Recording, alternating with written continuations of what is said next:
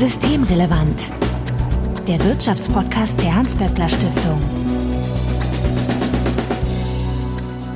Heute ist Dienstag, der 14. September 2021. Willkommen zur 72. Ausgabe von Systemrelevant. Sebastian Dodin, ich grüße dich. Hallo Marco. Du bist der Direktor des Instituts für Makroökonomie und Konjunkturforschung, bekannt als IMK bei der Hans-Böckler Ja, Sebastian, jetzt sind wir ein paar Tage vor der Wahl. Wie geht's dir denn so? Bist du schon in Wahlstimmung? Ja, ich habe schon meine Briefwahlunterlagen hier liegen. Ich habe die schon meinen Kindern gezeigt. Ich habe noch keine Kreuze gemacht. Das ähm, mache ich äh, jetzt demnächst die nächsten Tage mal. Ja, also ich stelle auch schon fest, im familiären Bereich, man spricht jetzt dann doch öfter, ja, was macht man mit der Situation? Also schon ganz interessant. Äh, hat, hatte ich, muss ich sagen, die vorherigen Wahlen, wenn ich da so drüber nachdenke, nicht. Also es deutet sich schon an, das beschäftigt die Menschen dann doch etwas mehr als sonst. Naja, das ist ja auch die erste Wahl, wenn ich das so richtig rekapituliere, seit fast 20 Jahren, die, die wieder so richtig spannend ist, ne? Ja, sagen wir 16, oder? Naja, oder 16 Jahre, ja. Ja, ja. Ich habe jetzt großzügig aufgerundet. Von uns vorweg, wie immer der Hinweis, wenn ihr uns erreichen möchtet, um Ideen, Fragen oder Unmut kundzutun, dann könnt ihr uns beispielsweise auf Twitter erreichen, at böckler-de oder auch per E-Mail an systemrelevant.böckler.de. Also Hinweise, Korrekturen, Anregungen bitte einfach einsenden und Sebastian findet ihr auf Twitter als @estolin, also Sebastian Dolin. Und wir freuen uns, wenn ihr diesen Podcast im Podcatcher eurer Wahl abonniert. Mein Name ist Marco Herak und wir wollen uns heute über Volkswirte unterhalten. Denn Sebastian, der Volkswirt gilt in Deutschland als, naja, sagen wir mal, gelegentlich als rechts mancher gar als rechtsradikal, je nachdem, wie man fragt. Und dieser Wahrnehmung wollen wir etwas auf den Zahlen fühlen. Hast du denn so eine Ahnung oder eine Idee, woher diese Wahrnehmung kommen könnte? Also woher die Wahrnehmung kommt, das kann man sich, wenn man so in die AfD guckt, recht einfach erklären. Ne? Also Bernd Lucke ist ja Volkswirt, Professor für VWL, der hat die AfD mitgegründet. Jörg Meuthen ist Volkswirt, der ist einer der AfD-Bundessprecher und war Spitzenkandidat bei der Europawahl 2019. Dann hatten wir jüngst, haben wir gesehen, wie der Hannoveraner Volkswirt Stefan Homburg, wie der quasi zum ja, Sprachrohr der Querdenker geworden ist. Dann haben wir Leute wie Thilo Sarrazin, der war mal Berliner Finanzsenator, SPD-Mitglied damals. Der ist dann zur Bundesbank gegangen. Danach ist der so ein bisschen nach rechts abgedriftet, hat da Was alles Mögliche. Das über die Bundesbank. Naja, also man weiß jetzt auch nicht, ob das vorher schon so war und ob das nur gut versteckt hat. Also auf jeden Fall, der ist auch jemand, der dann ja mit seiner eigenen Partei massiv in Konflikt geraten ist, weil man ihm dann doch Aussagen, die ja, die ins rassistische und menschenverachtende gehen, vorgeworfen hat. Und von daher, diese prominenten Einzelfälle erklären zumindest eine Wahrnehmung. Nur ich glaube, man muss sich klar machen, dass das eben Einzelfälle sind und dass das wahrscheinlich mit der breiten Masse der Volkswirte nicht so richtig viel zu tun hat. Also sind sehr unangenehme Ausreißer und ähm, das sehen wir, glaube ich, in anderen Fächern ja so prominent jetzt nicht, würde ich mal behaupten. Aber es sind eben wahrscheinlich doch Ausreißer. Ja, zumindest wird es nicht so, auch ich glaube, so untersucht. Ne? Also bei der AfD muss man ja dazu sagen, dadurch, dass die ihre Ursprünge auch in der Euro-Kritik hat, also in der Ablehnung des Euros als Währung, ist es vielleicht auch ganz natürlich, dass da nicht wenige Börsianer, Finanzmathematiker oder dann eben auch Volkswirte auftauchen. Ne? Das kann natürlich eine Erklärung sein, nur bei manchen davon geht das ja schon weit über das hinaus, was man eigentlich so als bürgerliche Eurokritik noch akzeptabel finden würde. Also mhm. Jörg Meuthen, finde ich, ist da jetzt nicht so das Beispiel von jemandem, wo man sagen würde, ja, ja, das ist halt, der war mal ein bisschen euroskeptisch und das, das erklärt so jetzt sein, seine politische Position. Ja, wobei er sich natürlich auch radikalisieren musste, um in der AfD dann was zu werden. Ne? Mir ist noch was anderes aufgefallen bei den ganzen Leuten, die du aufgezählt hast. Also äh, ich will da niemanden diskriminieren, aber die sind jetzt alle älter. Ja, das ist auch auffällig. Und ich glaube, da, da können wir vielleicht gleich nochmal dazu kommen, weil da, das hat auch schon was mit Generationenwandel aus meiner Sicht bei den Volkswirten, Volkswirtinnen zu tun. In dieser jüngeren Generation, ich würde jetzt mal sagen, so unter 50 oder unter 55 oder sowas, da ist eigentlich kaum jemand oder fällt mir jetzt kaum jemand ein, der da so, so voll reinpasst. Da sind ein paar Leute mit etwas merkwürdigen Ansichten, aber diese wirklich prominenten Rechtsausreißer scheinen eher etwas älter zu sein. Also Jörg Meuthen ist ja auch schon 60, äh, Stefan Homburg ist äh, emeritiert. Ja, Thilo Sarrazin ist auch nicht mehr so jung. Das scheint schon irgendwie so ein Pattern zu sein. Gibt es denn Untersuchungen, an denen man herleiten kann, wie so ja, die politischen Präferenzen dieser Berufsgruppe ist? Ja, es gibt eine Umfrage vom Verein für Sozialpolitik. Das ist die Volkswirte-Vereinigung in Deutschland. Und die haben Umfragen gemacht 2006, 2010, 2015. Zum Teil damals noch mit der Financial Times Deutschland, die es gab. Zum Teil dann hinterher mit Thomas Fricke. Und die haben die Ökonominnen und Ökonomen nach den Parteipräferenzen gefragt. Also muss jetzt fragen, wie repräsentativ das ist, weil nicht alle geantwortet haben natürlich. Aber wenn man dieses Ergebnis erstmal so nimmt und sagt, das ist vielleicht so annähernd repräsentativ, dann stellt man fest, dass die meisten dieser Volkswirte, Volkswirte sagen, dass sie mit den Grünen oder der FDP sympathisieren. Die AfD ist da eigentlich dann im Bevölkerungsvergleich unterdurchschnittlich äh, vertreten. Jetzt bin ich kein Demoskop, also ich bin kein Meinungsforscher und weiß jetzt nicht, wie viele die AfD tatsächlich möglicherweise nicht nennen möchten und wie man das normalerweise gewichtet. Aber wenn man diese Zahlen sich so anguckt, da stärkste Grüne, FDP waren da zuletzt, dann folgten SPD und CDU, CSU und ziemlich abgeschlagen die AfD. Also die Linkspartei war noch, hatte noch weniger Unterstützung als die AfD, aber so, das ist eher so das Pattern. Also eigentlich eher so eine, ja, liberale bis grüne Mitte. Wobei natürlich im Pferdefuß der ganzen Geschichte ist das äh, 2006 bis 2015. Das heißt also mit dem Aufstieg der AfD endete es. Das würde heute ja vielleicht dann doch nochmal einen Ticken anders aussehen, könnte man unterstellen. Mm, ja, vielleicht. Wobei 2015 die AfD ja auch schon, wenn ich mich richtig erinnere, über der 5%-Hürde normalerweise lag. Und bei den, bei den Volkswirten lag, liegt sie in der Umfrage noch darunter. Aber ich meine auch selbst das, selbst, selbst wenn man jetzt sagen würde, bei den Volkswirten, was es nicht, damals nicht war, die haben genauso viel AfD-Sympathisanten wie der Rest der Bevölkerung, dann wäre das ja jetzt noch nicht eine Auffälligkeit. Nee, auffällig ist tatsächlich, dass es äh, sehr viele Volkswirte gibt, die sagen, keine Präferenz. Hm. Ja, ich habe keine Partei, ist das glaubwürdig? Ja, vielleicht schon. Es gibt da schon eine relativ große Gruppe, die sich mm, tendenziell für unpolitisch hält und auch damit nicht so richtig viel zu tun haben möchte, die halt ihre Forschung machen möchten und wenig ja, direkte Verbindung zum politischen System davon sehen. Aha. Ist das realistisch? Ich Nochmal, ich bin leider kein Demoskop, von daher weiß ich nicht, wie viel sonst so in der Bevölkerung antworten würden, sie haben keine mhm. Parteipräferenz. Mich hat das ein bisschen gewundert bei der Ökonomie, weil ich das immer also auch persönlich als schon betrieben habe, um Wirtschaftspolitik zu verstehen und auch Wirtschaftspolitik beraten zu können. Aber offensichtlich gibt es da viele, die das nicht so interessiert an der Stelle dann. Ich habe das jetzt vor allen Dingen deswegen gefragt, weil wir ja auch so, also wir, wir kennen ja Untersuchungen, die sich damit beschäftigen, wie Menschen sich selber so wahrnehmen. Ne? Und äh, da nimmt man sich rechts wie links gerne als liberal, also als mittig wahr. Das war so ein Ergebnis. Und daran musste ich gerade denken. Ne? Also, dass man gerade, wenn man Wissenschaftler ist, dann sagt, nein, ich bin also eigentlich völlig unabhängig. Also so ein bisschen auch mehr den Beruf hervorhebt als seine politische Präferenz bei solchen Umfragen, wäre dann halt so mein erster Gedanke. Das kann sein. Also aus meiner Sicht trägt es halt ein bisschen die Gefahr mit sich, dass man die Vorurteile und Prägungen, die Werturteile, die man in sich trägt, eben nicht kritisch reflektiert und was die bedeuten für die eigenen Schlussfolgerungen. Also ich halte es auch für nicht, ja, für, sagen wir so, nicht vollkommen glaubwürdig, dass da viele Leute so ganz über den Dingen schweben.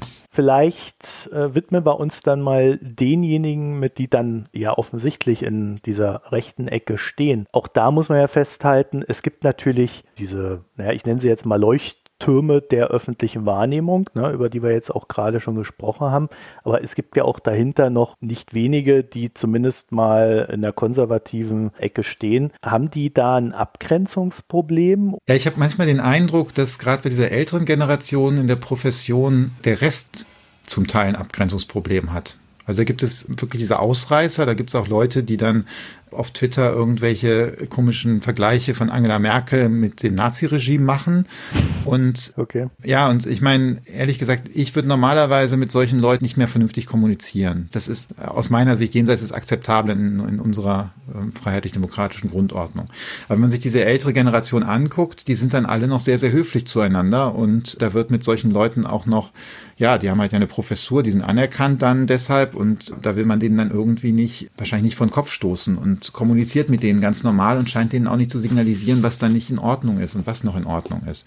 Ja, man hat manchmal den Eindruck, dass da einige, ja, keine ausreichende Abgrenzung und auch kein ausreichendes Zivilcourage gegenüber den Kolleginnen und Kollegen zeigen, die da so rechts ausschlagen. Womit sie ja indirekt auch äh, legitimiert werden wieder, ne? Ja, genau. Das ist ja auch so, das ist immer so die Frage, wenn man jetzt jemanden trifft, der einem irgendwie Ausländerwitze oder wer weiß was erzählt, dann ist man ja auch oft so ein bisschen peinlich berührt und weiß gar nicht, wie man darauf reagieren soll. Und oft, ja, ist es halt das Einfachste, das einfach laufen zu lassen. Aber das führt natürlich dann manchmal zu unschönen Dingen. Wobei man muss auch sagen, das ist, ist ja nicht überall so. Es gibt ja den Fall dieser Friedrich August von Hayek Gesellschaft, die seit einigen Jahren, also die eigentlich so dieses Denken von Hayek vertreten und voranbringen wollte.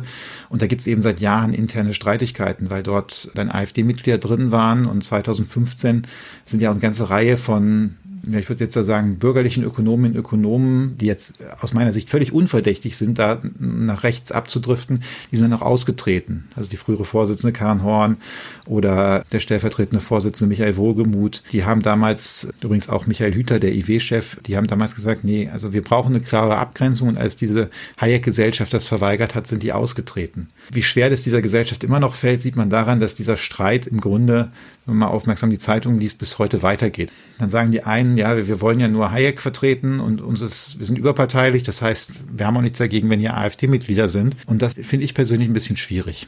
Also jetzt ist so mein erster Gedanke dazu, ich habe schon vor vielen, vielen Jahren einen bitterbösen Artikel in einem FAZ-Blog über Hayek geschrieben. Äh, weil ich mit dem wirklich auch ein paar Probleme hatte. Was ist denn dann passiert nach dem Blog? Hast du ein paar Leserzuschriften bekommen? Ich habe dazu nur einen Kommentar bekommen und der lautete, wenn ich mich recht erinnere, Sie haben keine Ahnung von Hayek. Punkt. So, das äh, mehr wurde dazu nicht gesagt. Auch ansonsten differenzierte Auseinandersetzung. Gab es das große Schweigen. Mir fällt da also zu Hayek jetzt mal unabhängig von meinem damaligen Post ein.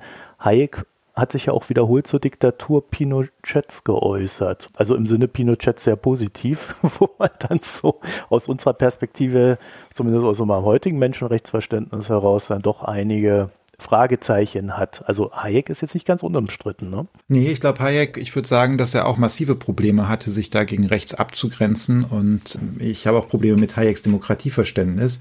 Wahrscheinlich wird das jetzt auch zu ganz massiven bösen Zuschriften führen, wenn uns jemand hört von den Leuten, die Hayek-Followerschaft sind. Ich meine, für die Jüngeren unter uns, die sich da nicht dran erinnern oder die einfach nicht wissen, das passt ganz gut zu dem Datum jetzt. Am 11. September 1973 hat Augusto Pinochet mit seinem Militär gegen den demokratisch gewählten, aber sozialistischen Präsidenten Salvador Allende in Chile geputscht.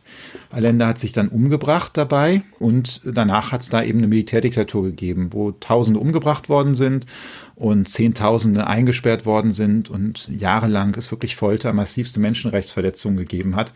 Übrigens, das ist keine Sache, die damals äh, unbekannt war, sondern das, das ist tatsächlich damals auch durch die Medien gegangen. Und Hayek war dann in Chile, der hat sich positiv zu Pinochet geäußert und das ist schon, man kann auch sagen, eigentlich ziemlich ekelig gewesen, wie er sich da gegenüber diesem Regime verhalten hat. Und von ihm kommen ja auch so Äußerungen, dass im Grunde die Freiheit im Markt auszuüben sei wichtiger als die Freiheit an der Wahl Urne auszuüben und so, so Geschichten. Das ist für manche Menschen sehr schwer zu schlucken und aus meiner Sicht sind das auch Dinge, die eigentlich so mit unserer freiheitlich-demokratischen Grundordnung nicht vereinbar sind. Da gibt es Streit drum, das lesen andere Leute anders. Wir haben sehr, sehr viele Hayek-Gelehrte oder sagen wir Hayek-Forscher, die auch eine Faszination mit ihrem Forschungsobjekt haben und die das dann eben anders sehen und dann, dann heißt es, das darf man ja gar nicht ganz so sehen. Und aber ehrlich gesagt, ich finde schon, dass der äh, damals, gut, er war auch alt, man kann auch, man kann dann auch anführen, vielleicht äh, weil er altersstarrsinnig oder altersverwirrt oder was auch immer, aber er hatte da schon mit einer ja wirklich abscheulichen Diktatur Südamerikas hatte er echt Abgrenzungsprobleme dann würde ich es ja eher als erfreulich bezeichnen, dass wenn es eine Hayek-Gesellschaft gibt, dass in dieser dann wiederum ja durchaus äh, eine Debatte um solche Sachen, wie jetzt ist da jemand äh, zu weit rechts äh, oder nicht, tobt, oder?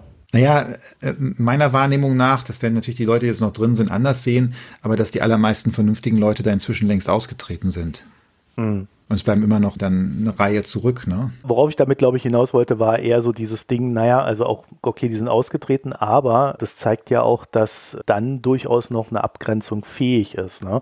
Also ich glaube, um es auch mal direkt zu sagen, man muss schon ein bisschen aufpassen, da so eine ganze Profession in eine Ecke zu drängen, sondern da gibt es durchaus ein sehr großes Spektrum an, an politischer Meinung. Ne? Ich glaube, das ist auch wirklich ganz wichtig. Da möchte ich auch nicht missverstanden werden. Also es ist wirklich eine Minderheit in der Profession und gerade bei den Jungen sehe ich das überhaupt nicht so. Das sind wirklich alles Menschen, die, die, die vollständig auf dem Boden der freiheitlich-demokratischen Grundordnung stehen. Wir haben uns ja gerade darüber nur unterhalten, warum sind da doch auffällig prominent oder sichtbare Leute, bei denen das eben nicht so ist. Aber die Mehrheit heute, und ich würde auch sagen, je jünger, desto stärker, das hat damit zu tun, dass, glaube ich, die Wissenschaft, die, die VWL sich verändert hat. Das war lange Zeit so ein bisschen eine Gesinnungslehre, wo auch Glaubenssätze vor allem verbreitet worden sind. Und dass sich aber diese Wissenschaft doch zu einer wesentlich stärker empirisch orientierten Wissenschaft äh, bewegt hat. Und dass gerade die junge Generation, dass die einfach was beschreiben möchte, was analysieren möchte und dass, dass da ja, diese, dieses Gesinnungsdenken nicht so vertreten ist. Sind die freier von politischen Ansichten? Das wiederum, da bin ich wiederum mir auch nicht sicher. Jeder, jede von uns hat ja irgendwelche politischen Ansichten. Jeder, jede von uns hat ja gewisse Wertvorstellungen. Und ich glaube, es ist eine Illusion, dass man sich bei seiner Forschung und bei den Ergebnissen davon vollständig trennen kann. Es fängt an mit den Forschungsfragen, die man, denen man nachgeht. Ist es dann, ja, die, die Leser der, der Literatur, da ist man vorgeprägt. Und da gibt es relativ interessante Forschungen, die das auch zeigen. Also zum Beispiel gibt es Forschungen, die haben dann einmal untersucht, es gibt ja verschiedene ja, einfach so fragen, wie stark reagiert was in der Ökonomie? Also wie stark reagiert zum Beispiel der Mensch auf Steueranreize? Oder wie stark, wenn der Nettolohn ein bisschen sich verändert, gehe ich dann mehr arbeiten oder nicht? Und das sind ja eigentlich rein empirische Fragen. Und selbst bei solchen empirischen Fragen stellt man fest, dass Männer und Frauen zum Beispiel, die an der gleichen Hochschule studiert haben und sonst sozioökonomisch sehr ähnlich sind, dass die unterschiedliche ja, die Literatur unterschiedlich lesen und zu unterschiedlichen Ergebnissen kommen, wenn man sie jetzt fragt, was ist die beste Einschätzung. Und wenn man dann so Fragen stellt, wie äh, sollte eigentlich der Staat mehr eingreifen oder weniger eingreifen, hat man wieder diesen systematischen Unterschied. Und außer man nimmt jetzt an, dass Männer und Frauen unterschiedlich gut das durchdringen, was ich nicht glaube, ja, dann, dann kann man da eigentlich sehen, dass, dass es da offensichtlich Wertvorstellungen gibt, denn wir wissen auch aus anderen Forschungen, dass Männer, Frauen, Frauen manchmal andere Wertvorstellungen haben. Dann deutet das aber darauf hin, dass diese Wertvorstellungen doch prägen, wie man dann als Ökonom, als Ökonomin die Welt sieht und auch welche Politikschlussfolgerungen man daraus zieht. Kannst du das vielleicht an einem Beispiel festmachen? Wir haben ja letztes Mal über den Mindestlohn zusammen gesprochen. Vielleicht fällt dir dazu was ein ich sage jetzt mal in Klammern, natürlich weiß, er, weiß ich, dass er ein Mindestlohnbeispiel hat. So ehrlich wollen wir hier sein. Ja, ich glaube, Mindestlohnbeispiel zeigt eigentlich nochmal was anderes. Das zeigt schon mal so, wir haben ja gerade darüber gesprochen, dass Männer und Frauen unter den Ökonominnen und Ökonomen andere Einschätzungen haben. Aber was man ja oft auch in der Diskussion wahrnimmt, ist, dass die Volkswirte, Volkswirtinnen Dinge anders wahrnehmen als der Rest der Bevölkerung oder Politikwissenschaftler, Soziologen und so weiter. Und äh, da fragt man sich auch, warum ist es so? Also warum setzen die Volkswirte, Volkswirtinnen stärker auf Marktlösungen? Und ich glaube, da sind zwei Erklärungen. Das eine ist, dass sie manchmal einfach recht haben. Ne? Also manchmal sind die Marktlösungen einfach besser und manchmal haben die Eingriffe die sich andere Menschen vorstellen, Nebenwirkungen, die man vielleicht nicht ganz so auf den ersten Blick sieht oder nicht, nicht so hoch hängt, wenn man jetzt nicht Ökonom, Ökonomin ist. Aber es gibt noch was anderes. Und das ist halt die Prägung durch das Studium und durch die Lehrbücher. Und da gibt es auch ein bisschen Literatur zu, auch in der Psychologie. Und das, das, ich glaube, das Wichtige ist hier, dass man versteht, dass Menschen sehr stark dadurch geprägt sind, welche erste Lösung sie für ein gewisses Problem präsentiert bekommen. Mhm. Bei den Volkswirten, den Volkswirtinnen im VWL-Studium ist es so, dass in den ersten Vorlesungen kriegt man den perfekten Markt mit so einer Angebotskurve, Nachfragekurve präsentiert und dann werden damit bestimmte Dinge analysiert. Und das ist ein Modell, was, was viele Dinge wahrscheinlich analysieren kann, aber im Zweifel mehr Dinge auch nicht, weil es den perfekten Markt eigentlich nicht gibt oder ganz selten gibt. Da sind so ein paar Annahmen bei, wie dass das vollständige Information herrscht, dass die Güter alle gleich sind, im Grunde identisch sind und so weiter. Da gibt es noch viel mehr unendlich viele Anbieter, unendlich viele Nachfrager, keiner hat Marktmacht. Äh, da sieht man jetzt schon, das ist, ist nicht das, die Märkte, die wir so in der Realität beobachten. Aber dadurch, dass man es zuerst gelernt hat im Studium, ist das das erste Instrument, was man auf alles anwendet. Und du hast den Mindestlohn angesprochen, das haben wir auch vorher besprochen, wie du gesagt hast, dass wir darüber nochmal reden wollen. Lange Zeit haben die Ökonomen, wenn es um die Frage des Mindestlohns ging, einfach ihr Grundmodell im Grunde das, was sie im ersten Semester gelernt haben, darauf angewandt. Und dieses Modell kommt halt raus, wenn man einen Mindestlohn einsetzt oder einführt, einen gesetzlichen, der über dem, diesen markträumenden Gleichgewichtspreis ist, also höher ist als das, was man sonst auf dem Markt sieht, dann gibt es einfach Arbeitslosigkeit. Das prägt dann eben das Denken ganz stark. Und wir haben in einer der letzten Folgen darüber gesprochen, über dieses Gutachten, was Tom Krebs für die Hans-Böcker-Stiftung gemacht hat, dass das heute das anders wahrgenommen wird. Also heute wird gesagt, naja, der Arbeitsmarkt ist halt nicht so, sondern da gibt es Marktmacht, es gibt Großunternehmen, es gibt unterschiedliche Unternehmen mit unterschiedlicher Produktivität und auch die Beschäftigten sind nicht gleich, sondern die sind unterschiedlich gut. Und das muss man alles mit einbeziehen. Und wenn man das tut, dann kommen eben doch sehr andere Ergebnisse raus. Und das zeigt aber hier so, da, da ist manchmal schon durch diese Ausbildung eine Prägung, die dann erst über die Zeit abgelegt werden muss.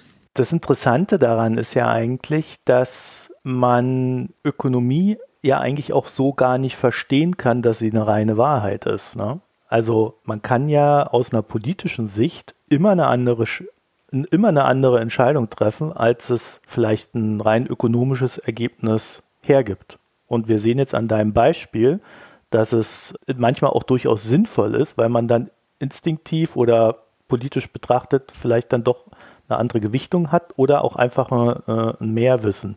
Da wäre ich, da ich jetzt ein bisschen vorsichtig. Also man sollte schon, jetzt muss ich die Ökonomie hier verteidigen. Also was du ja gesagt hast, man weiß instinktiv, was da richtig ist. Ich glaube, ganz so ist es nicht. Es gibt natürlich manchmal, jetzt sagen wir so, andere Gewichtungen. Also zum Beispiel kann ich sagen, beim Mindestlohn, dass, dass die Menschen gewissen Lohn verdienen, das hat auch was mit Menschenwürde und Anerkennung zu tun. Das sind jetzt Konzepte, die in der Ökonomie nicht so zentral sind. Mhm. Dann könnte man vielleicht sagen, ja, ich bin bereit, dass da ein paar Leute arbeitslos sind, wenn das so wäre, was ich auch nicht glaube bei den Summen, über die wir reden, aber wenn es so wäre, könnte man sagen, das ist es mir eigentlich wert, wenn, wenn die Leute, die bezahlt werden, sich eben besser fühlen und anerkannter fühlen.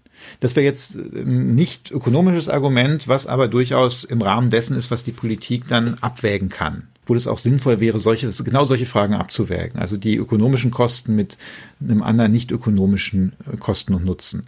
So, aber bei dem Mindestlohn geht es ja eigentlich um was anderes. Da geht es ja darum, ähm, wie kann ich diese ökonomischen Effekte richtig abgrenzen und vorhersagen und analysieren. Und da ist es eben ja lange Zeit nicht richtig gemacht worden, offensichtlich. Da hat es halt doch einen Fortschritt gegeben, Erkenntnisfortschritt, und jetzt wird das anders getan. Aber ich meine, das sind ja so Sachen, das gibt es in anderen Wissenschaften auch.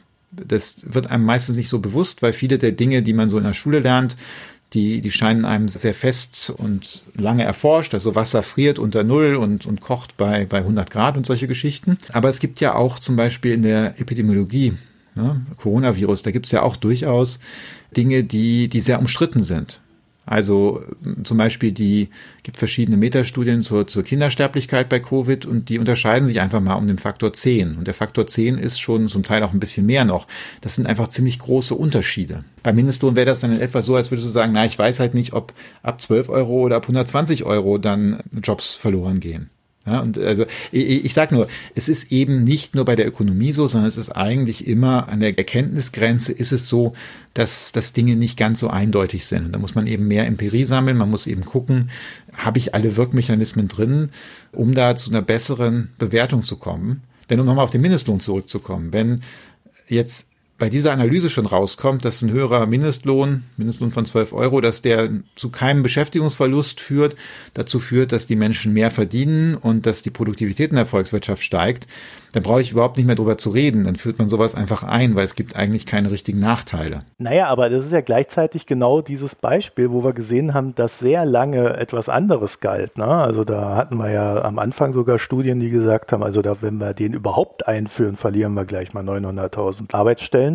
Und da hat man doch schon politisch sehen können, dass viele gesagt haben, naja, also da haben wir ein, andere, ein anderes Wissen, eine andere Vermutung. Und die hat sich ja dann auch als richtig rausgestellt. Ja, aber ich würde ja nicht sagen, dass das ein anderes Wissen äh, oder eine andere Vermutung der Politik war, sondern es mhm. gab damals auch durchaus Ökonominnen und Ökonomen, die das anders gesehen haben.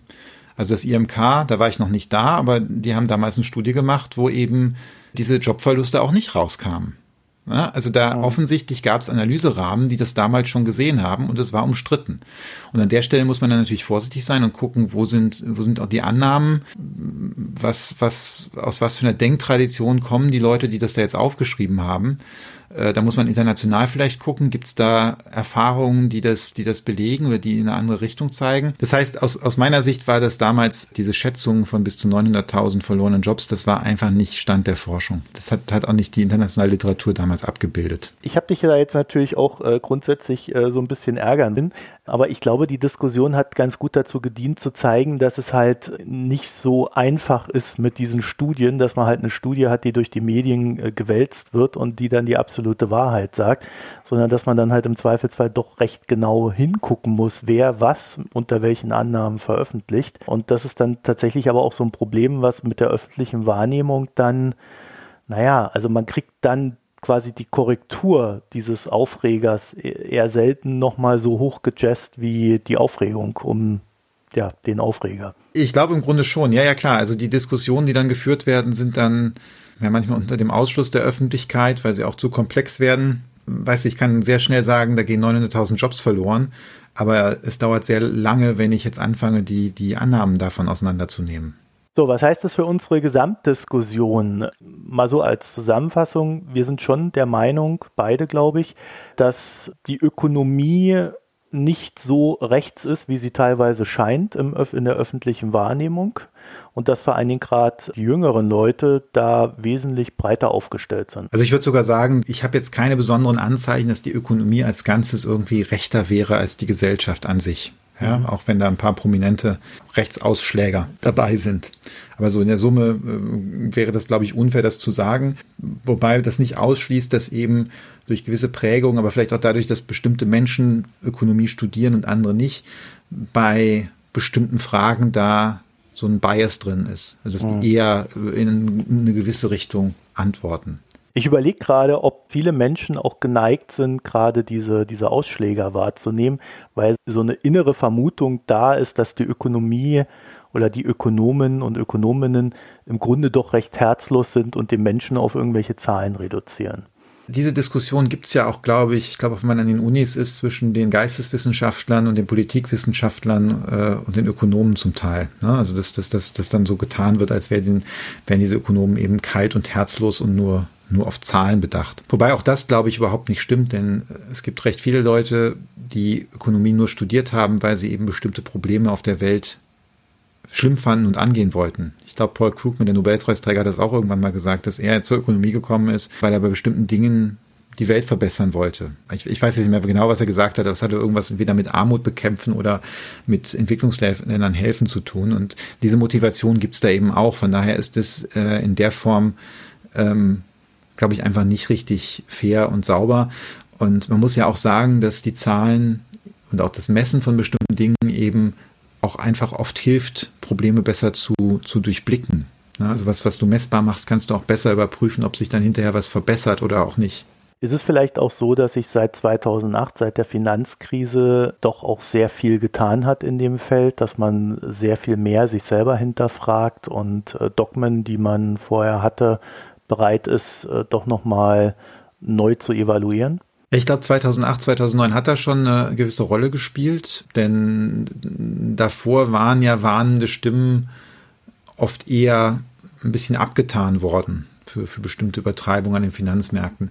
Aber im, im Grunde geht ja auch diese Ausweitung schon ein bisschen länger. Also wir hatten ja auch, auch davor schon diese, im Grunde das Aufkommen der Glücksforschung und experimentelle Ökonomie, wo man eben auch viel, viel stärker auf den Menschen guckt, auch auf empirisch, was, was, was der Mensch tut, wie zufrieden er damit ist.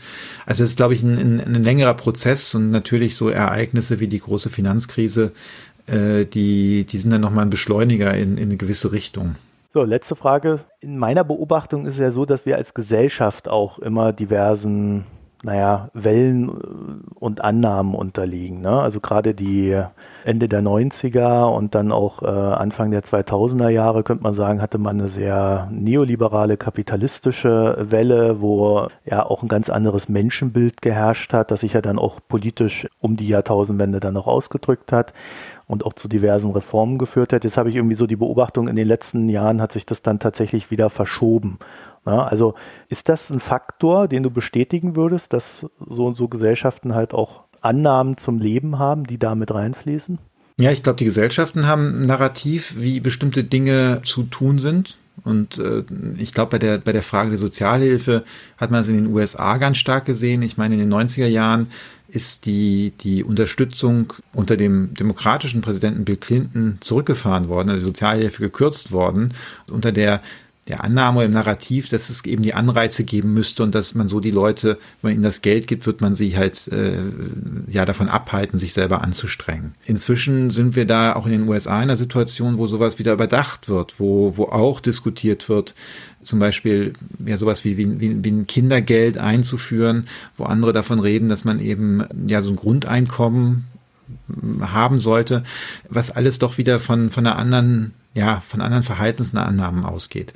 Das heißt, Gesellschaften haben diese Moden und in der VWL gibt es natürlich auch solche Moden. Also wenn man sich mal erinnern möchte, wie so die Mode in der VWL vor 16 Jahren war, bei der Bundestagswahl, bei der letzten Bundestagswahl, die spannend war aus meiner Sicht, also der 2005er Wahl, dann sollte man mal Hamburger Appell googeln. Das ist so ein Dokument, was damals über 200 VWL-Professorinnen und Professoren unterschrieben haben. Interessant, wen man da alles findet. Einer der Co-Autoren war Bernd Lucke, eben dieser Bernd Lucke, der später die AfD gegründet hat. Und dieses Papier ist, ja, also wenn man das so heute liest, dann schlackert man nur noch mit den Ohren. Also ich meine, da wird vor allen möglichen Dingen gewarnt, vor praktisch allen Eingriffen des Staates in die Marktprozesse, vor Staatsverschuldung, vor höheren Löhnen. Dann, dann heißt es, ja, wir brauchen weitgehende Einschnitte in allen Bereichen der öffentlichen Ausgaben. Ich meine, es ist jetzt nicht so, dass wir damals hier in, im, im, Sozialismus gelebt hätten oder sowas, sondern ich glaube, heute wird man sagen, na, also so, so pauschal ging das eigentlich nicht. Aber damals hat fast alles, was Rang und Namen hatte in der VWL, hat das unterschrieben. Und ich denke, man würde heute für so einen Text keine breite Unterstützung mehr finden. Das zeigt eben, da hat es Moden gegeben in der breiten Gesellschaft, aber eben auch dann in der, in der Profession der Volkswirte. Sebastian Dolin, ich danke dir für das Gespräch. Ja, danke Marco für die schöne Moderation. Wenn ihr uns zu diesem schönen Thema noch etwas zu sagen habt, dann könnt ihr das tun, indem ihr uns auf Twitter antickert, at böckler-de oder uns eine E-Mail schreibt, systemrelevant at böckler.de und Sebastian findet ihr auf Twitter als at sdolin, also Sebastian Dolin. Und unsere Bitte, abonniert uns in einem Podcatcher eurer Wahl. Vielen Dank fürs Zuhören. Bis nächste Woche. Tschüss. Und weil wir uns wahrscheinlich vor der Wahl nicht mehr hören, geht wählen und schönen Abend noch. Bis dann. Tschüss. Das war Systemrelevant, der Wirtschaftspodcast der Hans-Böckler Stiftung.